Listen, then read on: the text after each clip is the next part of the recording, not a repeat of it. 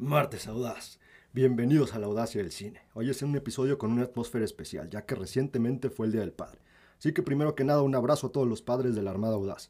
Espero que hayan tenido un lindo día acompañados de sus seres queridos y para los que no estén con nosotros también un abrazo enorme donde quiera que se encuentren. Sé que estarán observándonos, decepcionados en algunos casos y tremendamente orgullosos en otros. Hablando de padres, hoy hablaremos del padre de los superhéroes de DC, Marvel y lo que me digan, Batman, que tuvo, que llegar a la película de Flash a levantarle un poquito el changarro porque si no, ni Ezra Miller la iba a ver. También hablaremos de uno de los padres de la estética y simetría cinematográfica, contándonos historias que podrían pasar de la nostalgia y tristeza a la alegría en solo segundos. Wesley Wales Anderson, quien nos ha traído una de las películas más esperadas del año. Pero previo a presentar a mis secuaces audaces, quiero decir que hubo un chistosito que nos puso cuatro estrellas en Spotify. Y eso me pone como energúmeno. No sé quién No sé quién eres, no sé qué quieres. Si lo que quieres es dinero, desde ahora te digo, no tenemos. Pero lo que sí tenemos son un conjunto de habilidades muy especiales que hemos adquirido a lo largo de una prolongada carrera, trabajando bajo la sombra. Habilidades que nos hacen una pesadilla para gente como tú. Si nos cambias a cinco estrellas, no hay problema. Si no, te encontraremos. Dicho lo anterior, yo soy Pepe Audaz y como cada martes están conmigo Alan el Recio y Paula Audaz. ¿Cómo están, queridos? Uy, qué gran speech. Es como la tercera vez que lo usamos. Vivimos amenazando gente, amedrentando escuchas. Y les vale más. Y les vale. Sí. Oye, por cierto, güey. Primero te respondo, estoy bien, estoy con ganas de hacer el episodio. Me hacía falta mi terapia semanal, la verdad, la verdad es que ha sido una semana complicada, pero ya estamos acá listo para, para echar pendeja. Y eh, te iba a preguntar, ¿cómo va eh, ese juicio? ¿Ya ganamos el nombre? ¿Qué pasó con el Pues ya el estamos nada más en, en espera de que salga nuestra ya nuestra constancia de que sea somos propietarios del nombre, Sí. pero pues México, entonces hay que esperar un, un mesecitos más.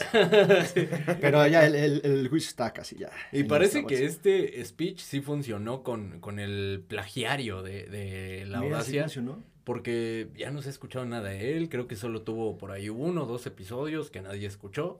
Espero. Porque a nosotros no nos escuchan, espero que al plagiario tampoco, ¿no? Con razón luego me decían, "Su- suenan raro, güey, en el podcast. Estaban escuchando el del otro. otro, pendejo". güey. El otro, suenan como con hueva. Esperemos que este speech nuevamente funcione para la persona que dejó cuatro estrellas ahí. Qué grosero. Sí, oye, qué mal educado. Eso no está bien. ¿Tú cómo eso estás, es- Pablín? Bien, bien, la verdad es que bastante emocionado por el tema que vamos a abordar el día de hoy.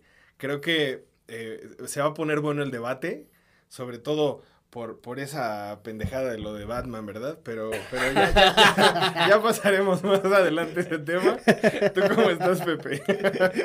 ¿Quién es ese pinche muerto? Sí, güey, no Ay, mames. ustedes pinches innombrables, ¿qué van a saber? No, me refiero a ti, me refiero a Pepe.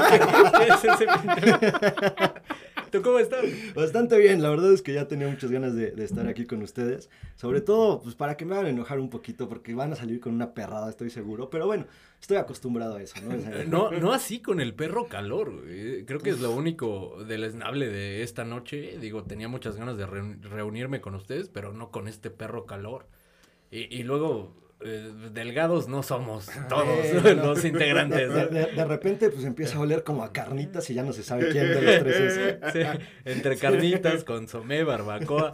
Incluso estamos en paños menores. Digo, eso es eh, normal, incluso si hace frío. Normalmente así grabamos. Es parte del ritual. Es parte del ritual para entrar en, en mood. Eh, y ya entrando en mood, vamos a iniciar. ¿Qué les parece? Bienvenidos a la audacia del cine.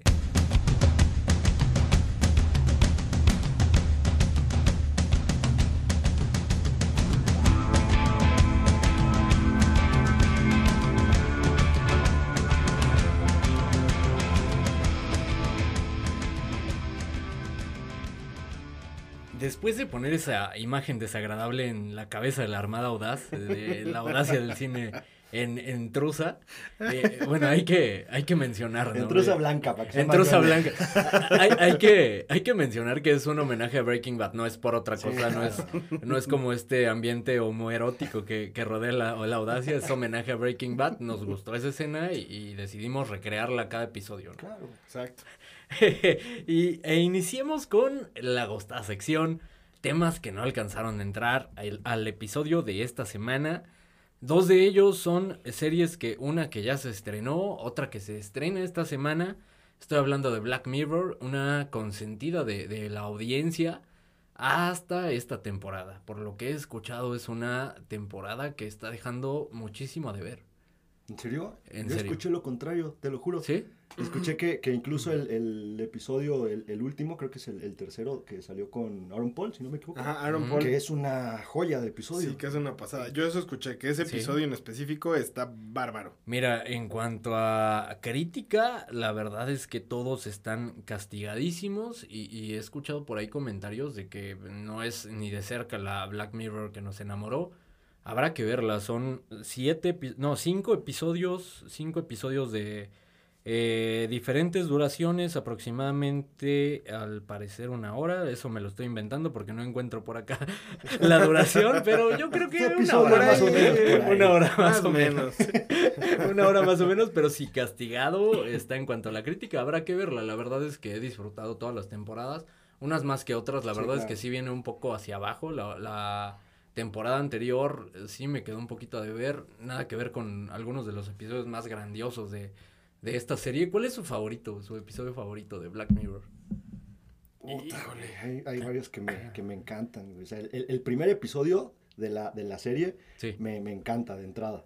Aunque es cuando el primer ministro y está Ajá, ahí. sí, tiene- Ah, sí, claro. el- es el buenísimo. puerco El, sí. el otro episodio que, que también me gusta, fíjate, el de la cancelación. También ese Ah, episodio me gusta claro, güey. Es bastante. buenísimo. Y hay otro que es en el que puedes, este, como rebobinar tus, tus recuerdos. Sí. Ese Ese es episodio me encanta. sí. O sea, me encanta ese También, sí, episodio. magia.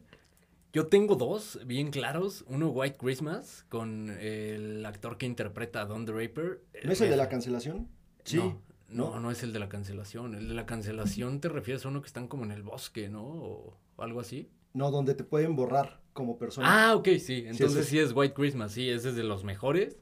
Y, y tengo uno clavadísimo que me fascina, se llama Hank the DJ, que está basado en la canción de, de, de Smiths, Panic, que tiene esta parte al final de Hank the DJ Sí. y, y- y que hace referencia como a esta, este universo en el que tienes citas eh, por determinado tiempo para encontrar pareja. Ese me fascina, güey, me encanta. Creo que es mi favorito, Hank the DJ. ¿Tú, Pablo? Yo, yo creo que me quedo con. El, el primero me gustó mucho. También hay, hay- hay otro episodio que. eh, el- el- la, la moneda, el tipo de cambio es, es el, el tiempo que haces ejercicio. Ese me gustó mucho. Porque no hago ejercicio. Porque serías Porque igual de sería- pobre que en esta vida, ¿no? ansiedad con ese episodio. ¿no? Sí, me marcó. me marcó. No mames, si eso fuera la vida real, estaría igual de jodido que ahora. Sí. En realidad no cambiaría mucho mi vida. Pero estaría chingón. Y, es- y este episodio con Anthony Mackie, el, el- el que es este el nuevo Capitán América, Claro. Donde se, se pone a jugar con un amigo y entonces empiezan a pasar cosas raras. no, güey, También es está, está muy fuerte ese episodio. Justo iba a decir, la idea de ese episodio es magia, güey. O Sí, sea, De, justo. de ahí surge la idea de los Apple Vision.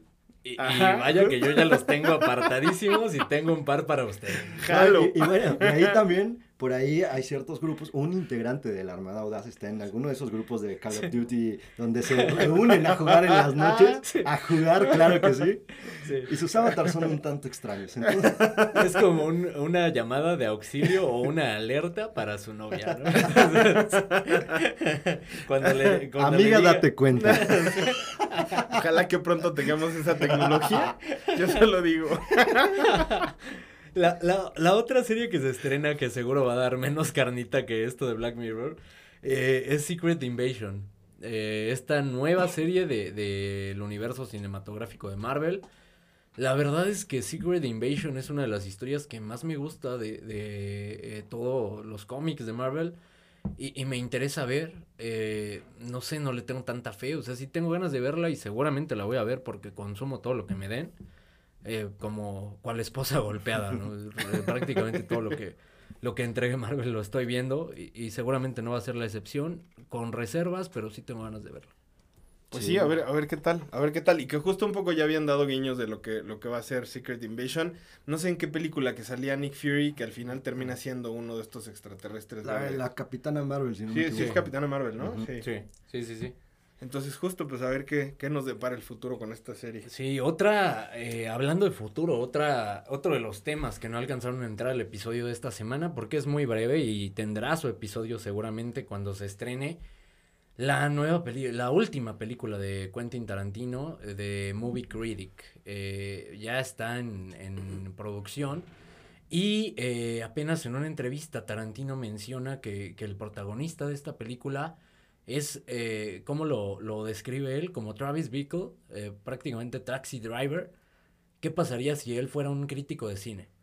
Básicamente mi vida, güey. no, amanecimos bravos, güey. Ya se está ca- Quentin Tarantino va a sacar película biográfica de Alan Recio. ya proclamándose crítico de cine. No, ya- Básicamente, güey. Entonces, pues, Ok, me interesa. Me interesa mucho la historia, creo que ya la conozco. Pero me interesa. ¿Sabes Me qué interesa tengo ver miedo, qué va a ocurrir. Que veas esa película. Sí, Tengo no, miedo no, que la veas, güey, porque en algún momento vas a absorber a ese personaje. Vas a decir, sí, yo soy como Soy, él. e- soy ese. Y, y vas a salir, no sé qué vaya a ser el, el- el personaje ahí. Güey, pero si es eso que Quentin Tarantino, güey, sí, güey. Por eso me da Pro- miedo. probablemente nos va a recibir con machetazos o algo así. Probablemente estemos ante un nuevo Ezra Miller. Entonces, habrá que ver. Así que Armada Audaz, probablemente se viene el fin del podcast porque pues, un integrante lo vamos a tener que anexar. Antes O- de que se estrene la pinche película. Sí, justo. O prohibirle que la vea. Exacto, sí. O si no, pues va a terminar matando a los otros dos integrantes y entonces va a ser el podcast de Alan. Eh, esos son los temas que me da producción. ¿Ustedes traen algún otro tema que Por no ahí Pablo nos había comentado alguno. Sí, eh, apenas eh, dieron a conocer que se retrasa la salida de la película de Deadpool 3. Lamentablemente estaba prevista para noviembre de este año y la pasaron para mayo del 2024, así que toca esperar un poquito más. Qué jodido, muy, muy mala noticia para todos los que somos fans de Deadpool. Y pues digo, eh, es, eso y otro tráiler que recién se estrena hoy Ah, lunes, que qué bárbaro ese tráiler. Ay, me dio calor. No antojen. ¿Qué tráiler, Pablo? Soy- Cuéntanos. so- no sé si, si soy yo o hace mucho calor, pero hoy salió el tráiler de la nueva película de Craven. Qué bárbaro el tráiler se ve, que va a estar muy buena la película. Se ve bien buena la trama, ¿no? Bárbaro. Lo que Pablo quiso. tra- traduce a Pablo, por favor. No sé si lo puedo hacer con, con palabras no cancelables, pero básicamente, pues lo que los tres sabemos, ¿no? El protagonista está guapísimo. Te hace dudar de tu sexualidad. hay, que- hay que decirlo, Aaron Taylor Johnson cada vez está más mamado, cada vez se ve mejor. Qué bárbaro. Qué ganas le traigo a ver esta película, ¿eh? Está cabrón ese güey. ¡Gay! Güey, es, es Aaron Taylor Johnson. O sea, en este caso no aplica, güey, porque no mames, es que el güey está... Sí, güey, no aplica. Está, Sí, está güey. hecho a mano ese cabrón. No ¿qué aplica, pedo? o sea, ese güey neta está muy cabrón. No voy a decir más Porque se pone raro el porque podcast. no me van a dejar entrar a, a mi hogar. Les propongo, di- les propongo esto. Mejor entremos al, al episodio antes de, de que eh, se vuelva cancelable este pedo o se ponga más raro este podcast. O Jalo. seguimos hablando de Aaron Taylor. Yo no tengo un pedo. Oye, que, que- podría- que hablando de, de güeyes mamados, este, ahorita que mencionabas a, a- a la película de Deadpool, oye, el entrenamiento que están llevando estos dos güeyes es, está impresionante. También, este, se me fue el nombre de Ryan Wolverine. Reynolds. Ah, eh, Hugh Jackman. Eh, Hugh Jackman. De verdad, se ve impresionante. Y, y para la edad que tiene, Ah, sí. no, entonces Está en un régimen muy cabrón, de verdad. Y aparte están como en competencias. Sí, ¿no? porque aparte están son muy bros y están escribiendo constantemente de, mira, yo estoy más mamado que tú, ¿no? Pero tú ya estás viejito, o sea, te cuelga la chichi, no sé qué tanto. Pero traen una relación muy divertida. Y se ve que la película, ojalá esa relación se traduzca en la película. Siendo así, se ve que va a estar Ah, va a buenísima. estar increíble. Sí, no qué ganas, duda. qué ganas le traigo a esa película y qué lástima que se haya retrasado el, el estreno. Momento de entrar en materia y vamos a iniciar, y y acá es donde teníamos como ese, ese debate con qué película iniciar. Consideramos, y en un momento les explicamos eh, por qué, eh, que es buena idea iniciar, y, y lo mencionabas, justo fue Día del Padre este domingo, entonces vale la pena entrar con uno de los eh, cineastas que más aborda las relaciones Así padre-hijo, eh, probablemente en toda la historia del cine, prácticamente en todas sus películas lo vemos reflejado, y es Wes Anderson. ¿Quién es Wes Anderson? Si quieren saber quién es Wes Anderson, vayan al episodio número 42 de La Audacia del Cine, porque no se los voy a repetir. Sí, no, no, no, nos aventamos ahí un episodio para abordar la vida y obra de Wes Anderson. No lo vamos a hacer otra vez. Lo que sí vamos a hacer es abordar su nueva película, película que se estrenó recientemente en México, nuestro país, el día miércoles se estrena, Pepe. Sí, el miércoles. El miércoles se estrena la nueva película de Wes Anderson, Asteroid City, sin tanto bombo, sin tanto platillo. Nos enteramos hace par de meses que venía esta película y en nada de tiempo se estrena una nueva producción cargadísima de, un elenco espectacular, muchos ya recurrentes con, con eh, Wes Anderson, eh, protagonizando por ahí Jason Schwartzman, que es como su, su inspiración, está prácticamente en todas sus películas, Scarlett Johansson, se suma Tom Hanks, primera vez trabajando con él, eh, Jeffrey Wright, se suma Tilda Swinton, Brian Cranston, que ha, ha repetido con él desde Isle of Dogs, Edward Norton, que también ha estado en algunas de sus películas, Adrian Brody, eh, un elenco cargadísimo. ¿Quién nos falta en, en, este caso?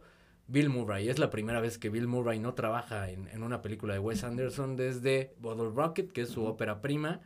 ¿Por qué no trabaja? Porque tenía COVID. De otra forma hubiera estado ahí sí o sí.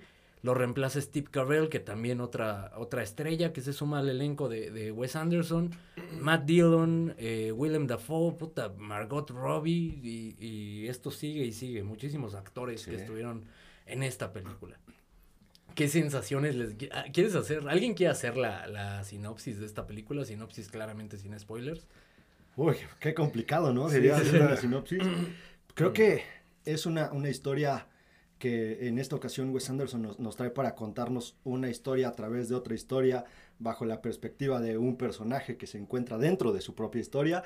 Es un, hay un, un, un, multiverso de historias. La película es muy metafísica en ese aspecto, sí. pero este, para contarnos algo sobre ciertos temas, digamos que no es una historia lineal 100%, sino abordando ciertos aspectos sobre ciertas temáticas que como siempre Wes Anderson quiere, quiere contarle, vale un pepino lo que la gente quiera ver, él ha hecho que la gente se interese por su mundo, por su universo, por sus historias y esta no es la excepción. Creo que incluso este es el, el claro ejemplo de Wes Anderson diciendo, me van a ir a ver a mí, sí. o sea, no me importa lo que quieran ver, esto es lo que yo traigo para ustedes. Me van a ir a mí me van a ir a ver a mí y a los 65 actores de renombre que tengo en cartelera, que por cierto, ellos piden trabajar conmigo, sí. yo no los busco, ellos piden trabajar conmigo a gritos.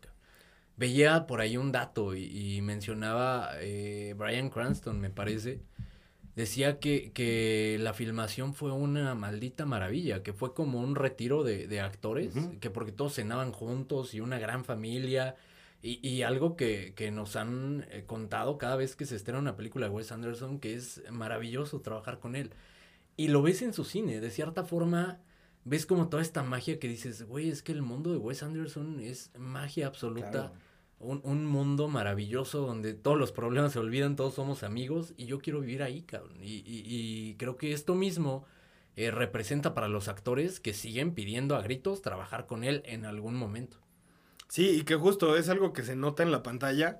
O sea, justo esta, esta eh, relación entre, entre actores se nota y se siente y funciona muy bien en, en la misma cinta. La, la, neta es que, híjole, es que las películas de Wes Anderson son magia, güey.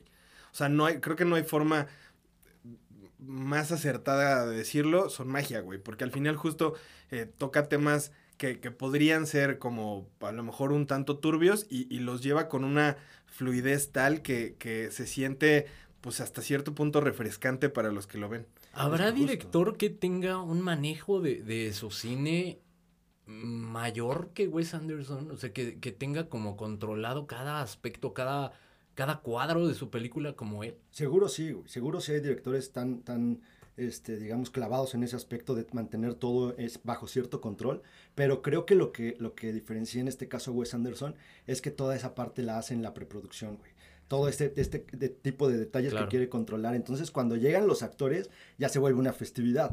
Y, y, lo mencionaba en el, en el episodio que hicimos de Wes Anderson, se siente como esa, esa aura de festividad. O sea, realmente no están buscando realizar algo trascendente en cuanto a, lo, a, a, términos comerciales o términos de crítica. Claro. Están simplemente jugando a lo que más les gusta. Jugando, jugando a ser de, actores. Jugando, jugando, en el mundo de Wes exacto, Anderson. Exacto, en el universo de Wes Anderson. Jugando en, bajo sus reglas, bajo sus normas, sus criterios, lo que debería ser un mundo ideal para él Y en esto, como menciona Pablo, también estas problemáticas te las va aligerando pero no porque no sean crudas dentro de las mismas películas, porque incluso a veces también te tiene al borde del llanto, incluso con el llanto ya ahí como niñito, güey, pero lo que pasa es que lo hace de una forma tan natural y sutil que no te das cuenta cuando estás llorando, cuando estás riendo, cuando, o sea, nada más te dejas llevar por lo que te está contando. ¿Sabes a qué grado eh, eh, es esto de querer ser partícipes del mundo de, de Wes Anderson? Al grado de que se volvió trending top, se volvió un trend en, TikTok, donde todos eh, estaban haciendo videos de eh, el mundo según Wes Anderson o, una onda así, todos haciendo videos al estilo Wes Anderson y con los filtros de TikTok. Tan es así que, que ya se está volviendo algo popular. No dudo que haya gente que lo esté descubriendo a partir de este trend de TikTok y, y, qué bueno que, que se dé a conocer un, un cineasta eh, a partir de, estos medios eh, completamente nuevos, ¿no? Claro, y justo, y justo lo que, lo que mencionabas, a lo mejor sí hay algún director que sea igual de clavado que él, pero donde yo creo que no hay alguien que, destaque más que Wes Anderson es en su firma, en su sello, que al final eh, todos los directores, o bueno, muchos directores tienen su, su firma o su sello característico, su propio estilo de cine, pero el que está más marcado en sus películas y que es yo creo que muy difícil de, replicar es el, sello de, Wes Anderson. Yo creo que es el que, el que sabes que es Wes Anderson en el momento en el que tú ves una escena hecha por Wes Anderson. En, un, plano puedes darte cuenta que es algo de Wes Anderson, un par de notas musicales y es Wes Anderson. Hace poco veía una de las mejores películas de la maldita historia, Paddington 2, y tiene como todo este sello de Wes Anderson. Y, y, ya ese grado, o sea, creo que eso solo lo logran cineastas pues de este calibre que ya pasaron como a otra liga y que tienen, juegan en una liga propia, el que veas una película y que digas, ah, este es estilo eh, de este director. Eso pasa con Paddington 2. Paddington 2 es una, una película que es verdaderamente una joya. Y, y se, eh, se, basa justamente en toda la, la, estética de Wes Anderson. O sea, podrías decir que es una película dirigida por él, eh, en la que metió a un oso que habla, güey. Entonces, prácticamente es el resumen. Ya te imaginarás lo mágico que es Paddington 2. Eh, pequeño comercial para que vean Paddington 2. justo yo le traigo ganas de esa película desde que vi El peso del talento con Nicolas Cage y que mencionan esta película como que una güey. Claro que lloras, güey. Claro que lloras viendo Paddington 2. Si no lloras viendo Paddington 2, no tienes corazón, no tienes alma. Ok, ok. Ahora, volviendo al, tema de Wes, este, hay, hay, algo que creo que me parece que él está logrando, eh, digamos, por encima del resto de, de directores. No, no estoy menospreciando a ninguno, ni mucho menos, pero creo que hay algo que él está logrando que cada que va a hacer una película o que está por estrenarse una película se convierte en un acontecimiento. Y, ahorita, unado con lo que mencionabas del, del tren de, TikTok, en donde la gente se, se, volvió loca y de repente había banda que a lo mejor no sabía quién era Wes Anderson, güey. Y gracias a eso empezó a, a descubrirlo. Y, y, tú mismo lo, lo platicábamos hace, hace un poquito. Las salas del cine estaban llenas.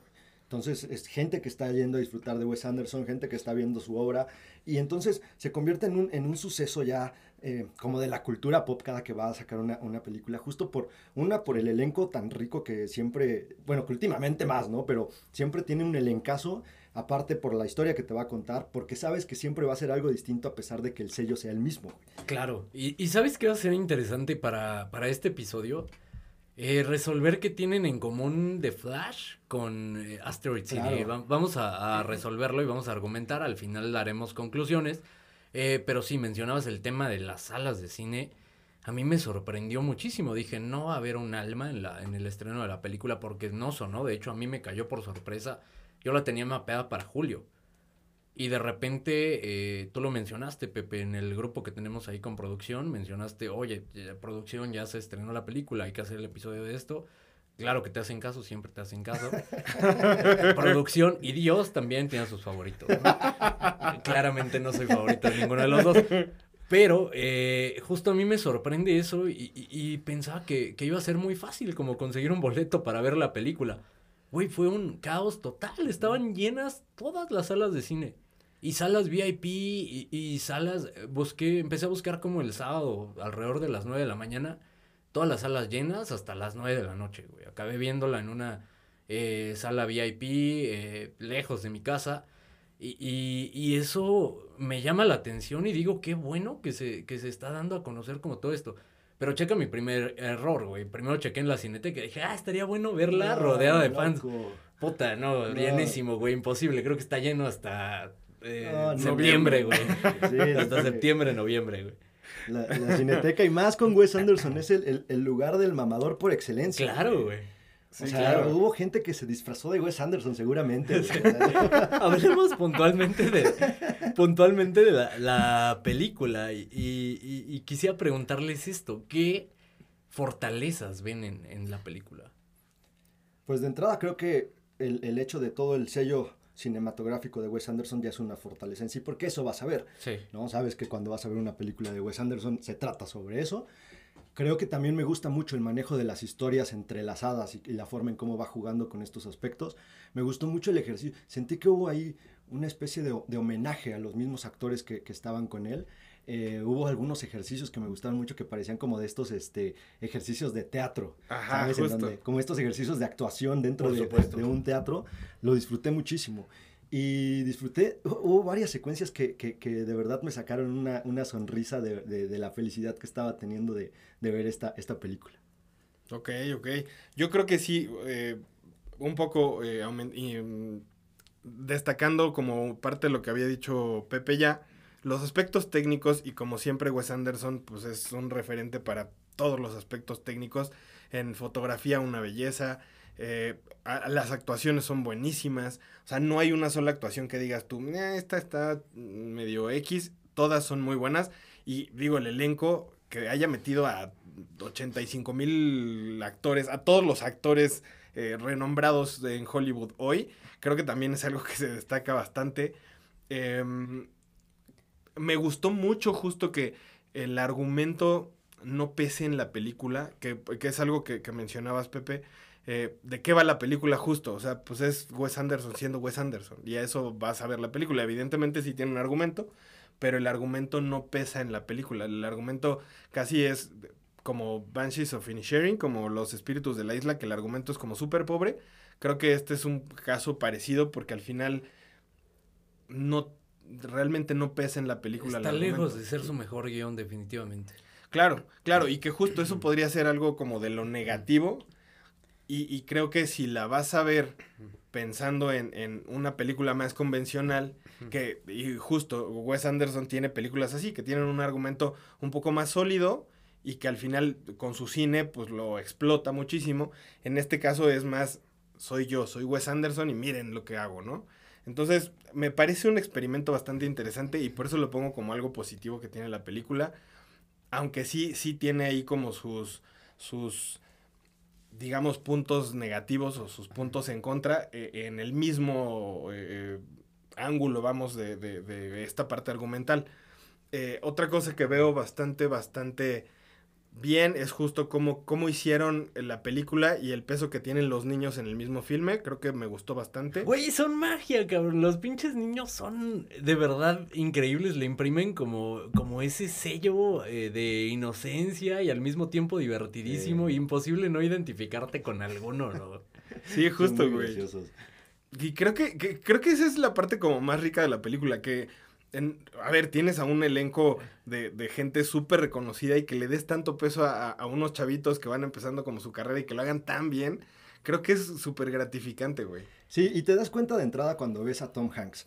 Porque por primera vez, o de las pocas veces donde no le veo haciendo cara de me quiero ganar un Oscar. Ah, claro. O sea, se veía tan, tan cómodo, relajado, natural. De verdad, pocas veces podemos ver a Tom Hanks haciendo un trabajo así. Por lo regular está con cara de tengo que sufrir para ganarme un Oscar. Pero aquí no. Y sabes que ya mencionaron, y, va a ser redundante mencionar la estética de, de, Wes Anderson. Es precioso eh, en cada momento. Eh, de nuevo, Robert D. D. Yeoman en cada una de o, es su cinematógrafo de cabecera, su director de fotografía de cabecera, lo vuelve a ser increíble, ya prácticamente tiene esa sinergia con, con Wes que los lleva a otro nivel y, cada, una, cada película es mejor que la anterior. Eh, quisiera justo mencionar esto y, opinión impopular probablemente para este episodio. Técnicamente es su mejor película técnicamente, pudiera ser. Y quizá debatible. Su mejor película, eh, en cuanto a manejo de cámaras, me atrevo a decir la mejor. Por ahí en producción, quizá Grand Hotel Budapest es mejor. Eh, pero creo que es su mejor película. Y, creo que lo mencioné la vez pasada que hablamos de él en French, French, Dispatch, que se veía mejor, se ve más maduro en cuanto a su cine y más control sobre el mismo. En esta ocasión creo que técnicamente es la mejor, pero creo que argumentalmente es la peor. ¿Están de acuerdo? Sí. No sé si argumentalmente. Yo, yo diría que, que en cuanto a, a, la emoción que le puede imprimir en, en, lo que nos está contando, porque creo que se dejó ir un tanto más por la estética que por, por lo emotivo de la, de la, misma historia, si es que pudiera tener algún aspecto emotivo, porque no, no profundiza tanto en las relaciones a las cuales nos tenía acostumbrados.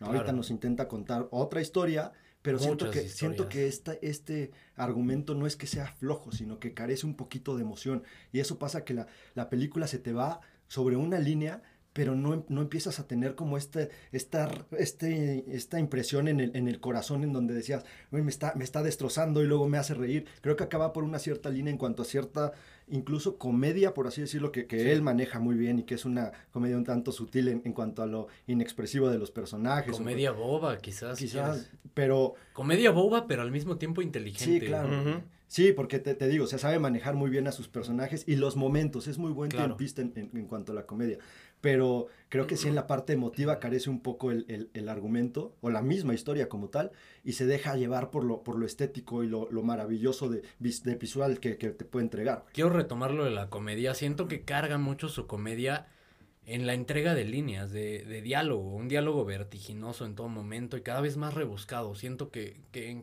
con cada película su, sus diálogos se tornan más rebuscados eh, quizá difícil de comprender. Hay momentos en los que definitivamente tienes que leer los subtítulos porque si no te pierdes, te vas a, a ir en cuanto a eh, el idioma y que incluso utiliza palabras un poco más rebuscadas, valga todas las veces que he dicho rebuscado, pero, pero creo que al final eh, justo ahí es donde radica su comedia.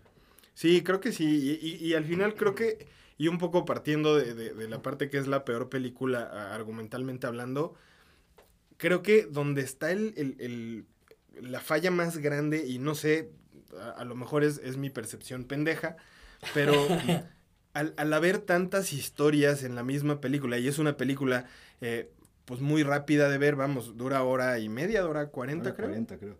Y, y, y al final, a ver, no es una película pesada, pero en ese tiempo, quererte meter tantas historias creo que le hace perder peso a cada una de ellas. Y al final, y justo, que, que es algo con lo que partimos, e, el, el, argumento en la película es lo que menos pesa, porque la película tiene muchas otras cosas que, que, que se pueden apreciar en la película, pero sí consideraría que eh, eh, a lo mejor sería como un buen experimento. Esta es una película que disfrutas más la segunda vez que la ves que la primera.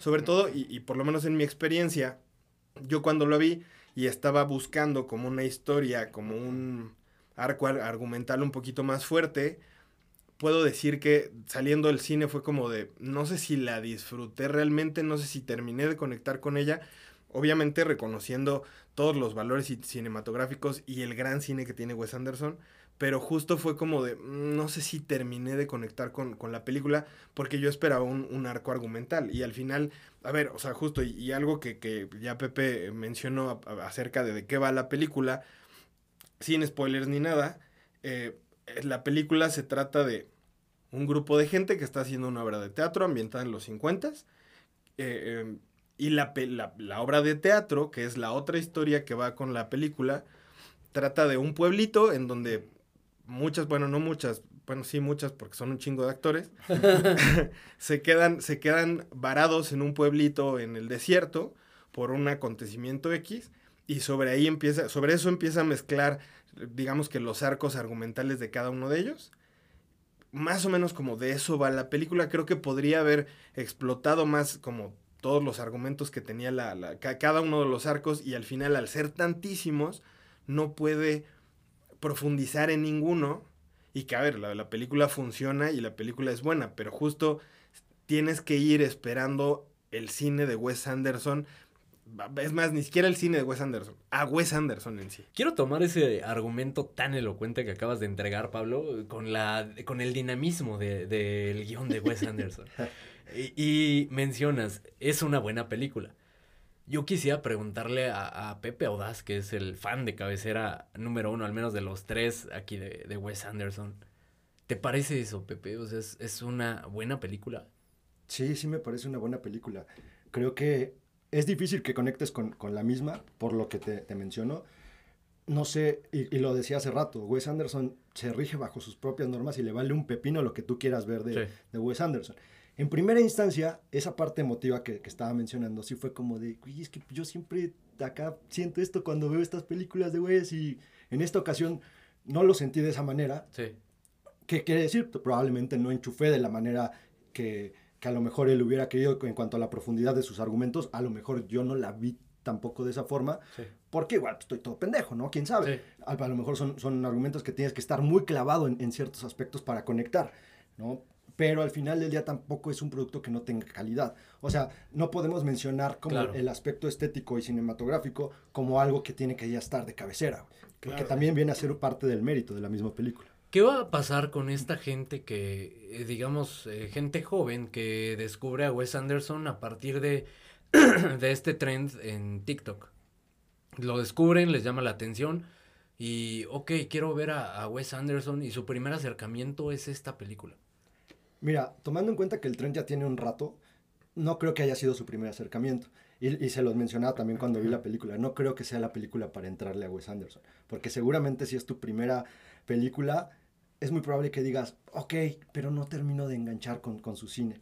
¿no? O sea, sí está, está precioso, sí es como el trend, pero no termino de enganchar con lo que me está contando. También es válido. Pero te, digo, o sea, yo, yo creo que ya le entraron a, algunas películas y si no, pues simplemente se quedarán con esa mala, mala imagen para ellos o tal vez le decidan dar otra oportunidad con el resto de películas. Acá viene mi venganza y lo mencionamos. Entonces, es una película que no se sostiene por su cuenta. O sea, es una película que si es tu primer acercamiento con Wes, pudieras no disfrutar del todo. Sí, pero eso no querría decir que no se sostiene por su cuenta, porque al final del día es Wes Anderson uno de los cineastas más autorales que existen hoy por hoy. Entonces, cuando vas a ver a, un cineasta de ese tipo, porque es entonces como si me dices que te acercas a ver una película de David Lynch y porque no le entendiste en primera instancia, ya la película no se sostendría. Y entonces ese argumento ya no tendría tanto peso. Entiendo ese punto, pero sí creo, y estoy completamente de acuerdo en los argumentos que entregas, Creo que sí es necesario tener el contexto de Wes Anderson y haberle entrado a su cine previo para realmente ver esta película y decir, es una buena película, me gustó el cine de Wes Anderson. Creo que si no te has acercado nada a él, si no has visto nada de Wes Anderson, difícilmente vas a disfrutar esta película. Salvo que seas ya clavado con el cine y disfrutes muchísimo su estética. Claro que justo lo que te mencionaba, o sea, no es una película para entrarle al, al director. ¿No? A lo mejor si ya, ya tienes ahí algún tipo de, contexto más allá de, ciertas películas, más allá del trend, pues probablemente te, encuentres con ciertos aspectos que llegues a disfrutar, algunos más que otros. Probablemente hubo personas que se quedaron con esta parte superficial del argumento y que simplemente dijeron, está bueno, ¿no? Pero no, no, han sentido a lo mejor esta parte emotiva que te digo. Y yo hago mucho énfasis en esta parte emotiva porque es una de las partes más importantes del cine de Wes Anderson para mí. Conclusión, Spider-Man es mejor. Güey, pero es que sí, yo, yo creo que eh, el, híjole, justo pensando en el, experimento que, presenta Alan, yo creo que es una película que si, si, no, si no estás muy empapado con el cine de Wes Anderson, no la vas a disfrutar. O sea, definitivamente va a llegar un punto donde digas, ¿qué mierda estoy viendo? A, pesar de que, de que tiene muchas escenas que justo te sacan una sonrisa o justo te hacen reír incluso, creo que llega un punto, o creo que, eh, y hablando ya como de, las, partes negativas que tiene la película, creo que sí llega un punto y, me parece, a lo mejor estoy yo especulando de más, pero esta película la escribe con Roman Polanski y tiene por ahí la... No, Roman Coppola. Eh, perdón, Roman Coppola. del otro no. pero, Eso explicaría a los niños, güey, la película. Chiste que ojalá la, la Armada Audaz no entienda. Aunque sí, para que se vean con nosotros, si no van a decir Ok, entonces, sí por ahí se siente la mano de, de Roman Coppola. Entonces, o sea, justo creo que llega un punto donde cita de tacha de más en lo mamador. O sea, y creo que esa parte podría ser negativa para el, para el filme. Porque sobre todo, y, y, que partimos de que el cine de Wes Anderson es un cine que es muy amigable, que es un cine que, que, que te refresca y que te deja una sensación, eh, pues, si quieres, digamos, de satisfacción, aún cuando toque temas, pues, un poco más turbios. Quiero tomar ese argumento que mencionabas un cine amigable y, estoy de acuerdo hasta su penúltima película. The French Dispatch creo que eh, peca de lo mismo. Creo que tampoco es amigable y, siento que cada vez está rebuscando más su cine. Siento que cada vez se mete más en su, mundo y al final está bien y, lo mencionas, eh, él hace lo que pinches quiere y la gente decide entrarle a su mundo y estar con él y acompañarlo a lo que te quiere presentar decisión de cada quien, ¿no? Incluso de los actores que ya mencionamos. Pero sí siento que sus películas cada vez son menos amigables. Y, y, no sé si, si eso eh, va a seguir sosteniéndose por su cuenta. Digo, sí, al final a los que ya nos gusta vamos a seguir disfrutando muchísimo su sello y sabemos qué esperar.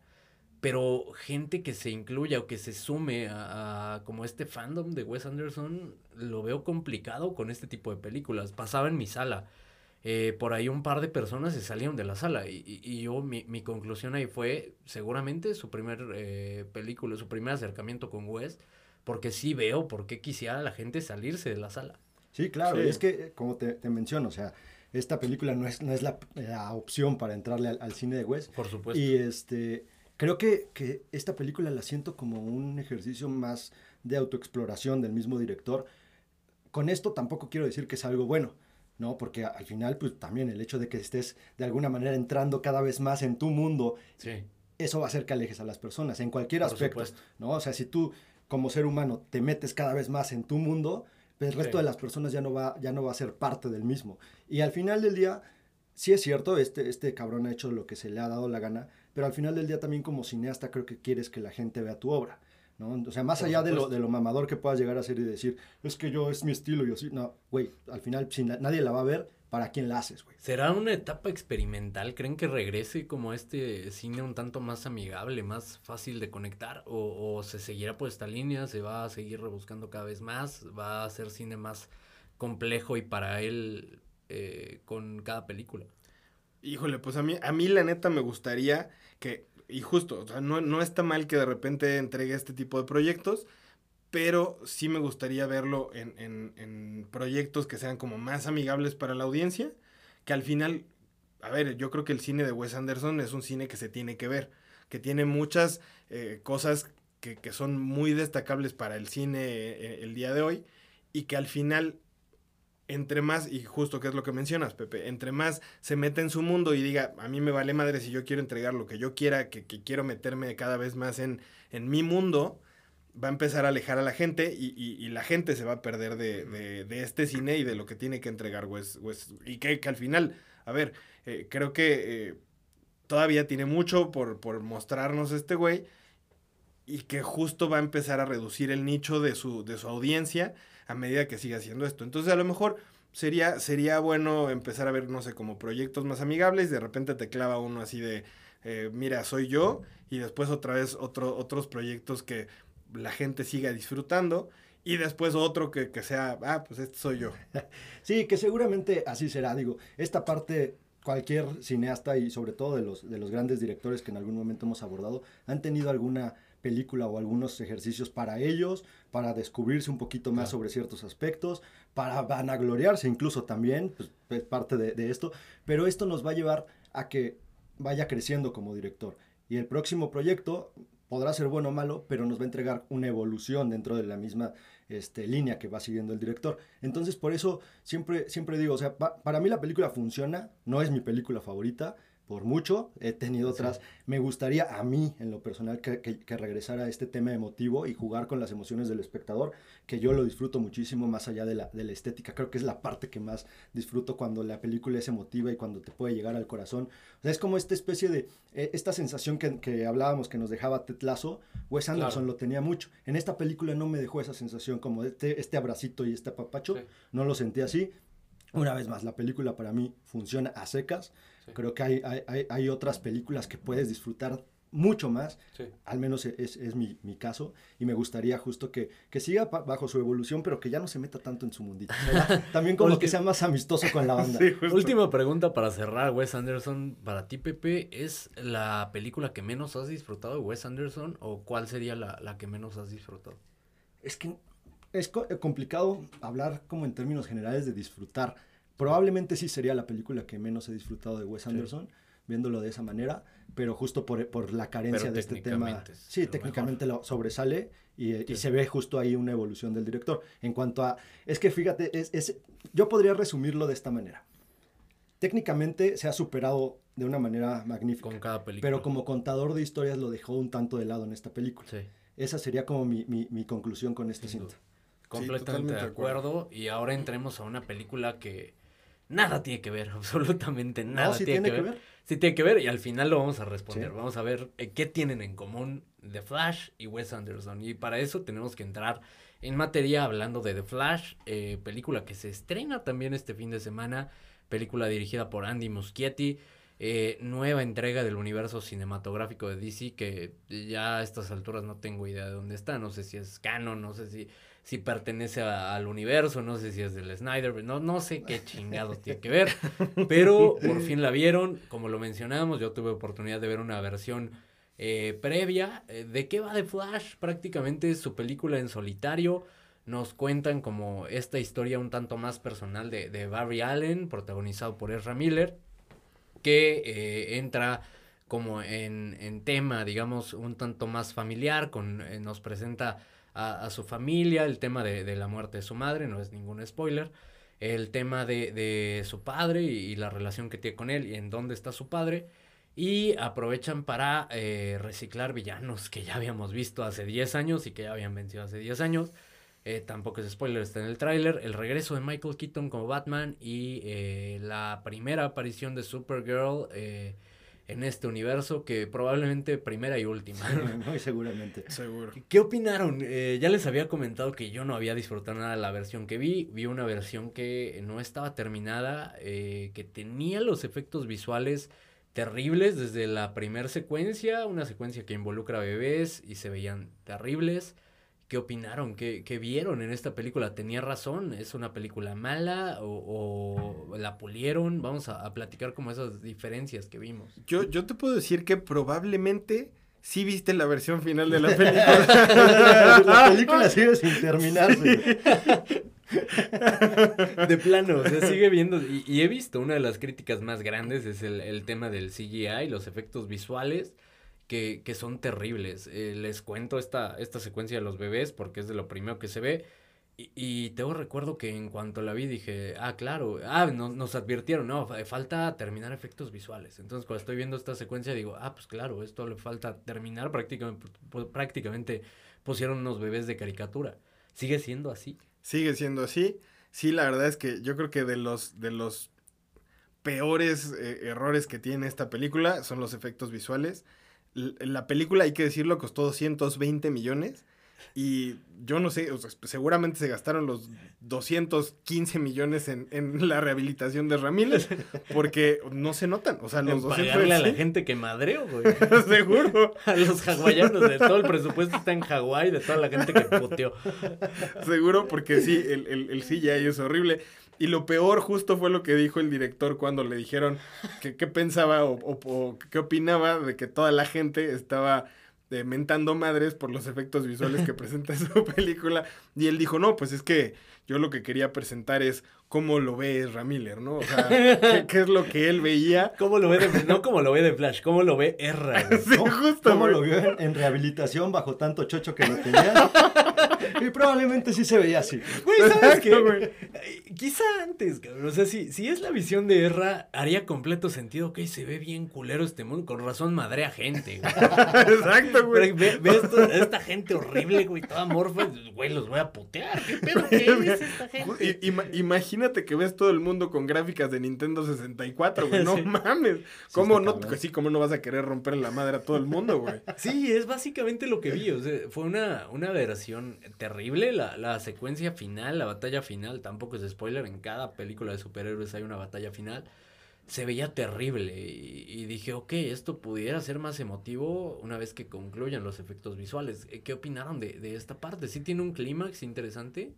Mira, yo creo que primero, volviendo al tema de, del CGI, en términos generales sí es muy flojo, pero hay ciertas secuencias que se ve que sí llegaron a pulir, sobre todo las de Keaton. Ahí la verdad es que esa, esas secuencias les quedaron bastante bien, fueron las que más disfruté, sobre todo también con el tema de, de guiños y referencias a las películas de, del 89 y 92. ¿no? Entonces, esas referencias las disfruté muchísimo. El problema es como, como historia de Flash no se sostiene, porque a mí Flash me vale un pepino. El Flash de Ezra, porque no creo que sea, no creo que esté bien casteado. Creo que ese es mi principal problema. Yo creo que Ezra Miller es un buen actor. escrito, güey. Pero el problema es que tiene chistes demasiado bobos. Entonces ya no se ve tan chavito para aguantarle esos chistes, güey. O sea, yo varias, varias veces, sobre todo durante la, la primera parte de la película, que es cuando te empiezan a, a contar un poquito de qué va a ir esta, esta cinta, me dan ganas de darle un madrazo a, a, Ezra Miller, güey. O sea, sí me, desesperaba por momentos. Entonces creo que... No sé si sea un acierto darle un madrazo a Ezra Miller. Probablemente te lleves varios madrazos y varias eh, cosas que termina siendo negativo. No lo sé, pero sí me dieron ganas de darle un chingazo. Porque sí, la verdad es que me desesperó un tanto el, personaje. Creo que está mal escrito y, muchos de los chistes, insisto, son muy bobos. Güey. O sea, no funcionan. Entonces creo que esa, es una de las partes negativas. Ahorita lo que preguntabas de la, de la pelea, lo que pasa es que creo que aquí tuvieron dos, dos ideas distintas. O sea, creo que el, villano que reciclan no es el villano principal de la, de la película. Por supuesto. Pero entonces cuando ya llega al punto del villano principal, no te lo desarrollaron lo suficiente para que lo sientas con ese peso como villano principal. Y aparte al mismo tiempo es predecible. Sí. Este plot twist que del villano principal me parece extremadamente predecible les cuento los problemas más grandes que tuve al, verla y ustedes me dicen si cambiaron algo de esto. Los problemas más grandes que tengo con esta película, una es el, humor, me parece un exceso de humor y humor bobo, eso ya lo mencionaste, creo que eso sigue ahí. Eh, sí me parece ridículo, creo que es esta línea de Marvel que tanto criticamos, pero recargada y con un argumento más absurdo. Es como eh, Barry Allen ya era el desahogo cómico de la Liga de la Justicia pues vamos a ponerle a un cabrón que todavía es más estúpido que es el mismo, ¿no? Eh, entonces, el mismo más joven, Es como, güey, ¿cómo superamos a Ezra Miller? Eh, pues con un Ezra Miller más chavito. Claro. Eso me parece absurdo, ese exceso de humor. Me parece absurdo también el reciclar a un villano. Es como, güey, ya lo vi hace 10 años, ya le partieron su madre. Tampoco estuvo tan bueno hace 10 años, tampoco era un, un villano que me haya fascinado y lo regresas para esta película eh, luego, tercer argumento, la sentí intrascendente, que eso quizá tiene que ver con el final. Al final eh, regresan, y, creo que no es spoiler esta parte, la versión que eh, me dijeron que cambiaron este final, entonces me voy a atrever a decirlo. En la versión que yo veo, al final pasa absolutamente nada, regresan a un mundo en el que están este trío de personajes que son principales en la película regresan a esta eh, realidad alternativa en la que desaparecieron a Ben Affleck como Batman, desaparecieron a Henry Cavill como Superman y ahora solo este trío van a ser como su Liga de la Justicia. Ahí la sentí intrascendente y también como una historia que no me interesaba. Como guiño, me parece eh, agradable ver a, a, Michael Keaton y de hecho siento que se reivindica con eh, sus películas que eran quizá un tanto más... menos serias, quizá más, más no sé cómo, cómo llamarlo, no sé cuál es el término que busco, pero acá siento que tiene más seriedad y es como una especie de homenaje para Michael Keaton que sobresale en la película y, funciona y funciona muy bien. Eh, esa parte eh, está bien para una película, pero siento que retomar su historia a mí no me interesa. Sí, yo creo que eh, para mí, y, y, me parece que es una película mañosa, porque justo fue la forma de, de, Warner y de DC de cómo desmadramos lo que ya hicimos para empezar con algo nuevo. Y entonces, pues voy a inventarme este pedo o voy a agarrarme, voy a colgarme de esta historia que, que voy a contar para desmadrar todo lo que ya había hecho y entonces, pues, rehacerme y, y, presentar algo totalmente diferente. Y que justo a mí lo que me parece es que, a ver, a nadie nos importa si tienes que... Eh, desmadrar o empezar, güey, con que hubieran hecho un anuncio de que creen, ya todo lo que habíamos hecho se fue a la mierda porque pues no funcionó y vamos a hacer algo nuevo y diferente. Y ya, no tienes que hacer una película para eso. O sea, y justo esa es la parte que a mí me parece mañosa y, que, y que yo, y, tengo que decirlo así, yo soy fan de, de, Flash Y esta, esta película la basan en una historia de, de varios cómics que se llama Flashpoint y que al final la película termina sin parecerse a, la historia. Y que, a ver, y lo hemos mencionado en episodios pasados, eh, eh, un experimento bastante, bastante bueno es que no te bases en, el cómic inicial o en lo que quieres presentar y que, desarrolles algo nuevo. A mí me parece que está muy desperdiciada y, también algo de lo que habíamos mencionado del universo DC es que es un universo mucho más oscuro que, por ejemplo, Marvel. Y en este eh, constante y estúpido eh, tratar de replicar lo que hace Marvel, ah, pues hago un universo más amigable para toda la banda. Pues no, no tienen que hacer eso. Y a ver, si ya tenían una historia que es bastante rica y bastante más interesante y que, by the way, ya se hizo en una película animada de hace unos años que precisamente se llama Flashpoint, que, está, que está en HBO Max y que no tiene desperdicio y que es una gran recomendación, por favor, si no la han visto, échenle un ojo y no vayan al cine a ver de Flash. Eh, me parece que podían haber tenido otras mil maneras de, resolver la película o de sacar la película con un argumento mucho más sólido, mucho más rico y sin que se sintiera así de mañoso. Y digo, peor cuando le metes un CGI que de veras está como pal perro. ¿Sabes qué es lo triste? Y, y creo que es lección de vida. Mencionabas el, el, estar copiando a Marvel, ¿no? Una fórmula que incluso en Marvel está caducando. ¿Qué pasa cuando empiezas a copiar al de al lado o al que le fue mejor? Jamás vas a ser el primero, güey. Claro. Jamás vas a ser el primero, jamás vas a ser el mejor si sigues copiando. Necesitas hacer algo original, algo diferente, algo que. Y, y, y siento que empiezo a, a, oler como a jerga mojada.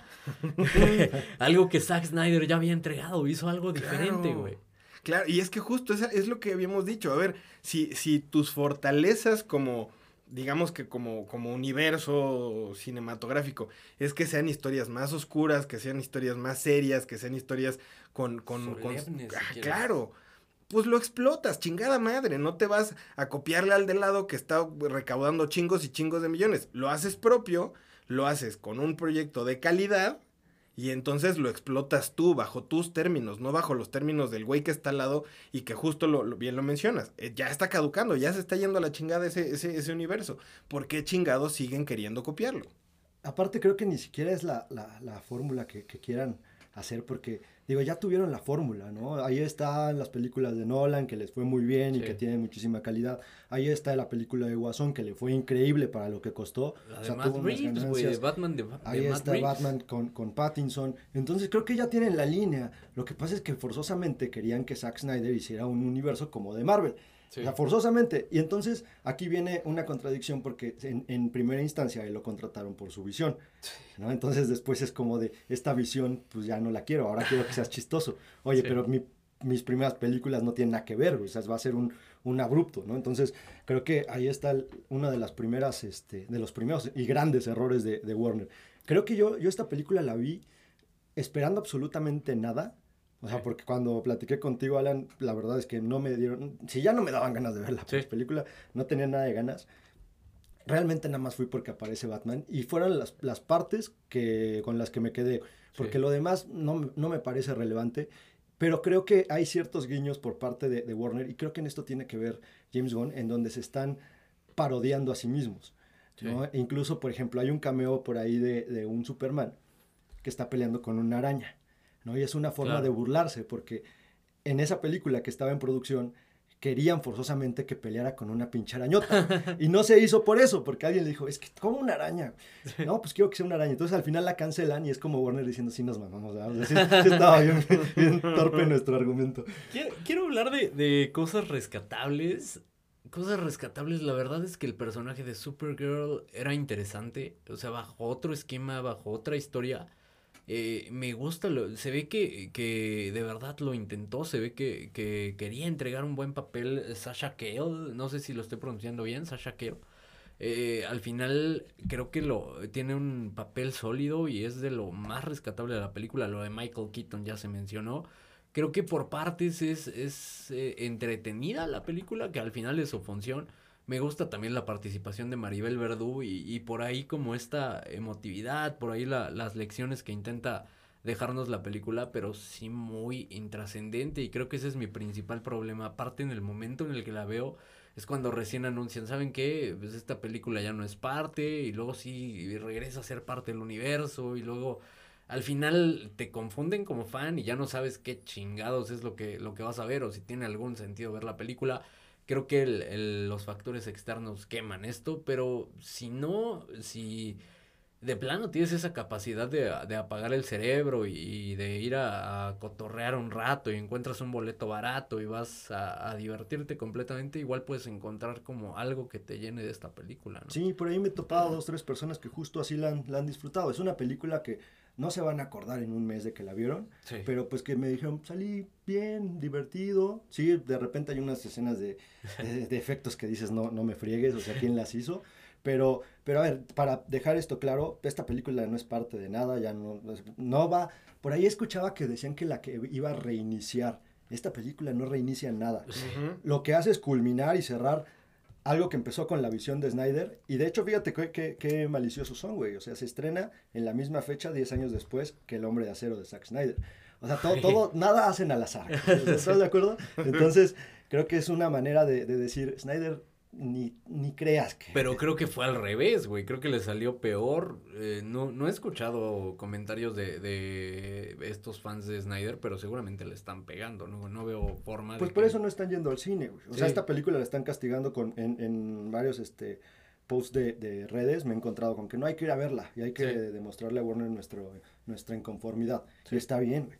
¿no? Ahora, creo que justo, mira, por ejemplo, el personaje de Keaton creo que le dan ya un cierre no, no va a ser parte. Perdón, déjame interrumpirte en esa parte. Creo que ese también es un tremendo desacierto de DC. La participación de Keaton es de lo más emotivo y, es sorprendente. ¿Cuál es el, problema que tengo acá? Creo que hubiera sido otro tema si se lo guardaban. O sea, si, si no mencionaban que Michael Keaton iba a estar acá, si no nos lo mostraban en cada pinche tráiler para tratar de llevar a la gente al cine, y hubiera sido una sorpresa, como fue lo de los tres Spider-Mans, que hasta el último momento teníamos como esa duda de si están, no están. Creo que pudo haber sido un momento de este tipo. E incluso cómo se formula la película eh, es como esta wannabe de No Way Home. ¿Lo sintieron así? Sí. Pues no tanto. Yo lo sentí así. Porque tampoco se asemeja a eso. Mira, si hubieran querido hacer eso, agarran, agarra, agárrate a los pinches Batmans. ahí, te va esta, güey. Que lleguen al pinche universo de, de Val Kilmer, güey, pero que no lo encuentren no sabe si va a aparecer o no por su estado de salud. Lo hizo Top Gun, cabrón. ¿Por qué no lo hicieron ellos?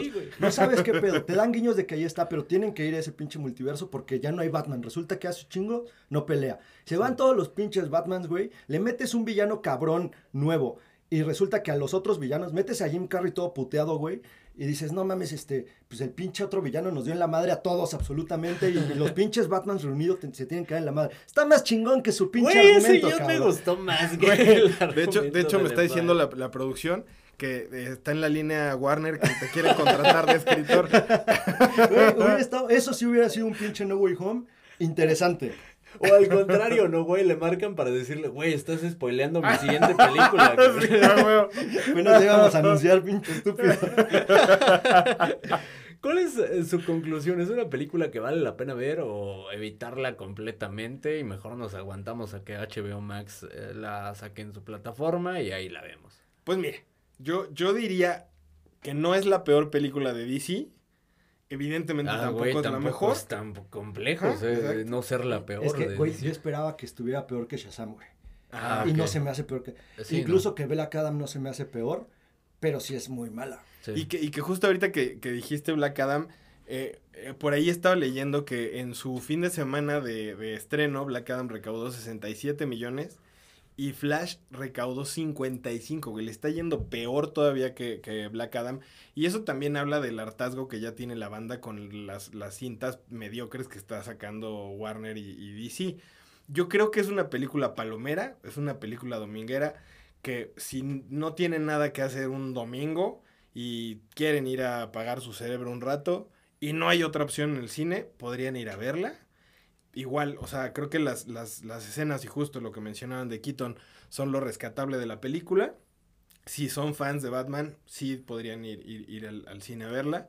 Si no, y no son tan fans y tampoco es como que estén descacerados un domingo, se pueden esperar sin pedos a, que salga en HBO Max. Y ahí te va otra noticia, güey. Ahí viene Blue Beetle, que por lo que he escuchado, conozco gente que ya tuvo oportunidad de verla. Dicen que es un bodrio absoluto y ya anunciaron que él es el primer integrante del universo bueno, ya ahora sí, del universo cinematográfico de DC. Eh, qué perro miedo. Y, y, es que justo, y volvemos a lo mismo, en, en, este afán de copiar lo que hace Marvel, lo que, lo que están diciendo es que ahora este universo se va a centrar ya no en los superhéroes principales de DC, sino ahora en, en superhéroes secundarios o que no tienen tanto exposure y en, y en igual en, en monstruos también que, que, no son como tan sonados. Lo que los va a llevar a tener menos exposure. Que, que, digo, ya están, ya están también casteando a, a, nuevo Superman, están casteando a Batman, que son sus apuestas seguras, por así decirlo. Justo. Son los que les dejan varo. Y lo mejor de todo, no están echando atrás los proyectos que sí están funcionando, como el de Matt Reeves, como el de Guasón, que, que también tengo mis dudas para esta siguiente entrega. Sí. Porque se han mencionado hay muchas cosas que, que, tal vez pueda llegar a ser un tanto experimental, incluso para el mismo villano, ¿no? Entonces, habrá que ver. Lo que sí, esta película tenía que salir, güey, ya estaba hecha, ya se habían gastado un chorro de lana.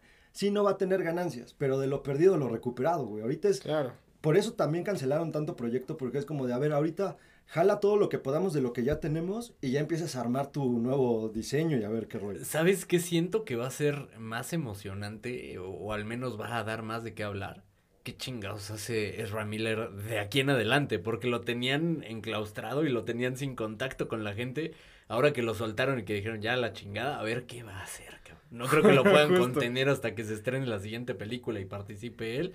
Va a ser complicado, va a ser interesante. Y ya creo no, que ya eso... no creo ni siquiera que vaya a ser parte. ¿eh? Pues, pues, justo ahorita, ahorita James Gunn y que parte de los chismecitos que traía referente a esta película de Flash es que James Gunn dijo que, que Ezra Miller se queda y justo es, es, es, uno de los puntos por lo que le están pegando también esta película, que todo el mundo esperaba que Ezra Miller fuera canceladísimo por todo lo que ha hecho y James Gunn dijo, Nel, eh, Ezra Miller se queda como de Flash. Entonces, sigamos viendo o, o, o esperemos un, un, nuevo proyecto donde salga Ezra Miller. Y mientras, seguramente no nos vamos a esperar tanto en lo que hace su siguiente desmadre en alguna pero, parte pero del ¿sabes mundo. por qué lo dijo? Para que a ver si la gente va a ver esta película. Mm. Realmente no va a estar. A ver, también dijo que se iba Eso a quedar. Aquaman. ¿Por qué? Porque se viene su película. Claro. Este, creo que es la segunda. Hay una escena post créditos que involucra a Aquaman, o al menos había. Sí. Absurda. Sí, Sí, Ridícula absurda. completamente. Ridículo. Y nada más para decirte, ellos siguen en, en el Ah. universo. ¿Para qué? Para que vayas a ver Aquaman, güey. O sea, realmente va a ser una, una, una locura. Y ya después de eso, a ver, ustedes dos también se me van a la chingada y voy a recastear a todo el mundo. Que es una, una, una pena lo de, lo de Snyder, justo porque tenía un muy buen cast. A ver, como Batman estaba bien Ben Affleck, Henry Cavill estaba muy bien como Superman, Gal Gadot, el, güey de Cyborg. Creo que el, el, punto débil, te digo, era Ezra Miller, que a mí como Flash nunca me terminó de convencer. Creo que no tenía el suficiente carisma como para, para hacer tanto chiste.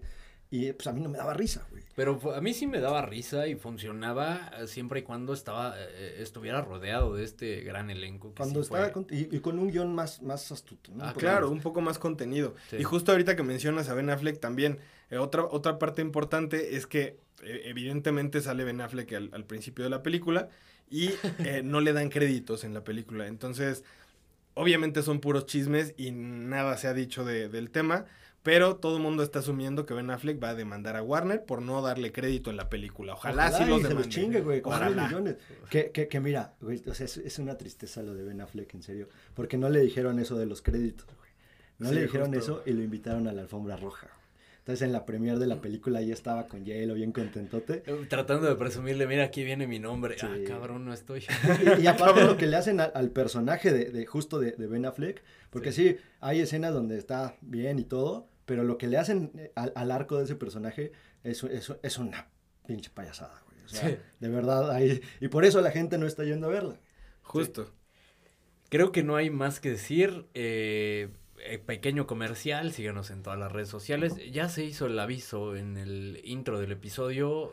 Eh, califiquen el episodio, compártanlo con todos sus amigos y enemigos y eh, califíquenlo con cinco estrellas. Si no, les vamos a dedicar otro, otro intro como el que se hizo en esta ocasión. En todas las redes sociales como arroba audacia del cine. Solo queda responder qué tienen en común The Flash y eh, Asteroid City. Vamos a dejar un pequeño momento tres segundos nada más para que la Armada Audaz reflexione. reflexione. sobre todos los argumentos que hemos dado y puedan estar en, en posición de decir qué tienen en común. Redoble de tambores. Listo. Que se estrenaron la misma semana. Misión cumplida. Hasta pronto.